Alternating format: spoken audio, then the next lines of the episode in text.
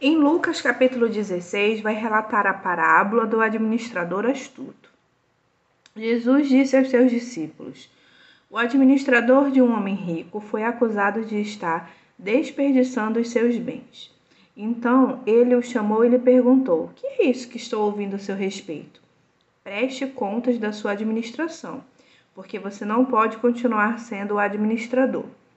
O administrador disse a si mesmo: Meu senhor está me despedindo, que farei?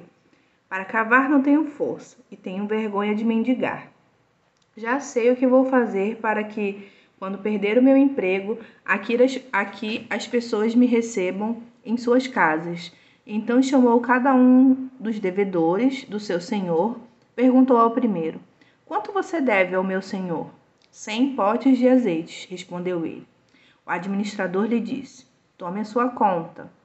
Sente-se depressa e escreva cinquenta. A seguir, ele perguntou ao senhor, ao, ao, ao segundo: E você, quanto deve? Cem tonéis de trigo, respondeu ele. Ele lhe disse: Tome sua conta e escreva oitenta. O senhor elogiou o administrador desonesto porque agiu astutamente, pois os filhos deste mundo são muito astutos no trato uns com os outros do que os filhos da luz. Por isso eu digo: usem a riqueza deste mundo ímpio para ganhar amigos, de forma que quando ela acabar, estes os recebam nas suas moradas eternas.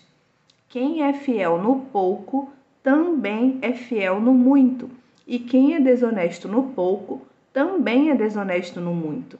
Assim, se vocês não forem dignos de confiança em lidar com as riquezas deste mundo ímpio, quem confiará as verdadeiras riquezas a vocês? E se vocês não forem dignos de confiança em relação ao que é dos outros, quem lhes dará o que é de vocês? Nenhum servo pode servir a dois senhores, pois odiará um e amará o outro, ou se dedicará a um e desprezará o outro. Você não pode servir a Deus e ao dinheiro. Os fariseus que, o, que amavam o dinheiro ouviam tudo isso e zombavam de Jesus. Ele lhes disse: Vocês são os que se justificam a si mesmo aos olhos dos homens, mas Deus conhece o coração de vocês. Aquilo que tem muito valor entre os homens é detestável aos olhos de Deus. Essa parábola, uou, muitos ensinamentos eu grifei do versículo 8 até o 13 e depois eu grifei o final do 15. É... E aí, algumas coisas aqui pra gente colocar para orar. É... Que o Senhor tenha liberdade para tratar qualquer desonestidade que possa haver em nós. Que a gente haja de uma forma que seja para a glória de Deus é, que Ele possa nos ajudar a, com as nossas amizades, que a gente possa exalar o perfume de Cristo, que a gente seja fiel no pouco e, e aí a gente vai ser fiel no muito também. E aí o capítulo fala novamente sobre desonestidade, é, que nós possamos ser dignos de confiança e que o nosso coração seja totalmente dominado pelo Senhor, a nossa mente, a nossa vida, o nosso falar, o nosso ouvir, porque a palavra fala, né? A gente não pode servir a dois senhores. O capítulo ele vai continuar, vai falar sobre outros ensinamentos e vai dizer assim, ó: A lei e os profetas profetizaram até João. Desse tempo em diante estão sendo pregadas as boas novas do reino de Deus, e todos tentam forçar sua entrada nele. É mais fácil os céus e a terra desaparecerem do que cair da lei o menor traço. Gente, eu acho isso muito forte, né? Porque nada, nada, nada vai impedir o agir de Deus. Quem se divorciar de sua mulher e se casar com outra mulher estará cometendo adultério e o homem que se casar com uma mulher divorciada estará cometendo adultério. O capítulo vai continuar, vai relatar sobre o rico e o Lázaro. E vai dizer assim: Havia um homem rico que se vestia de púrpura e de linho fino e vivia no luxo todos os dias.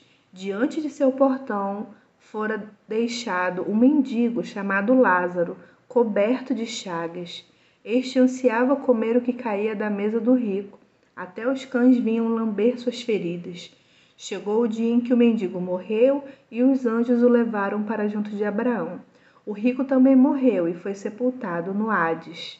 Hades é, significa inferno. É, no, é, foi sepultado e no inferno, onde estava sendo atormentado, ele olhou para cima e viu Abraão de longe com Lázaro ao seu lado. Então chamou: Pai Abraão, tem misericórdia de mim. E manda que Lázaro molhe a ponta do dedo na água e refresque a minha língua, porque estou sofrendo muito neste fogo. Mas Abraão respondeu: Filho, lembre-se que durante a sua vida você recebeu coisas boas, enquanto Lázaro recebeu coisas más. Agora, porém, ele está sendo consolado aqui e você está em sofrimento.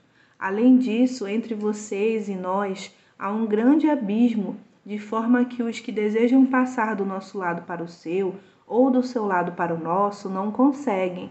Ele respondeu: Então, eu te suplico, pai, manda Lázaro ir à casa de meu pai, pois tenho cinco irmãos. Deixa que ele os avise, a fim de que eles não venham também para este lugar de tormento. Abraão respondeu: Eles têm Moisés e os profetas, que os ouçam. Não, pai Abraão, disse ele, mas se alguém dentre os mortos fosse até eles, eles se arrependeriam.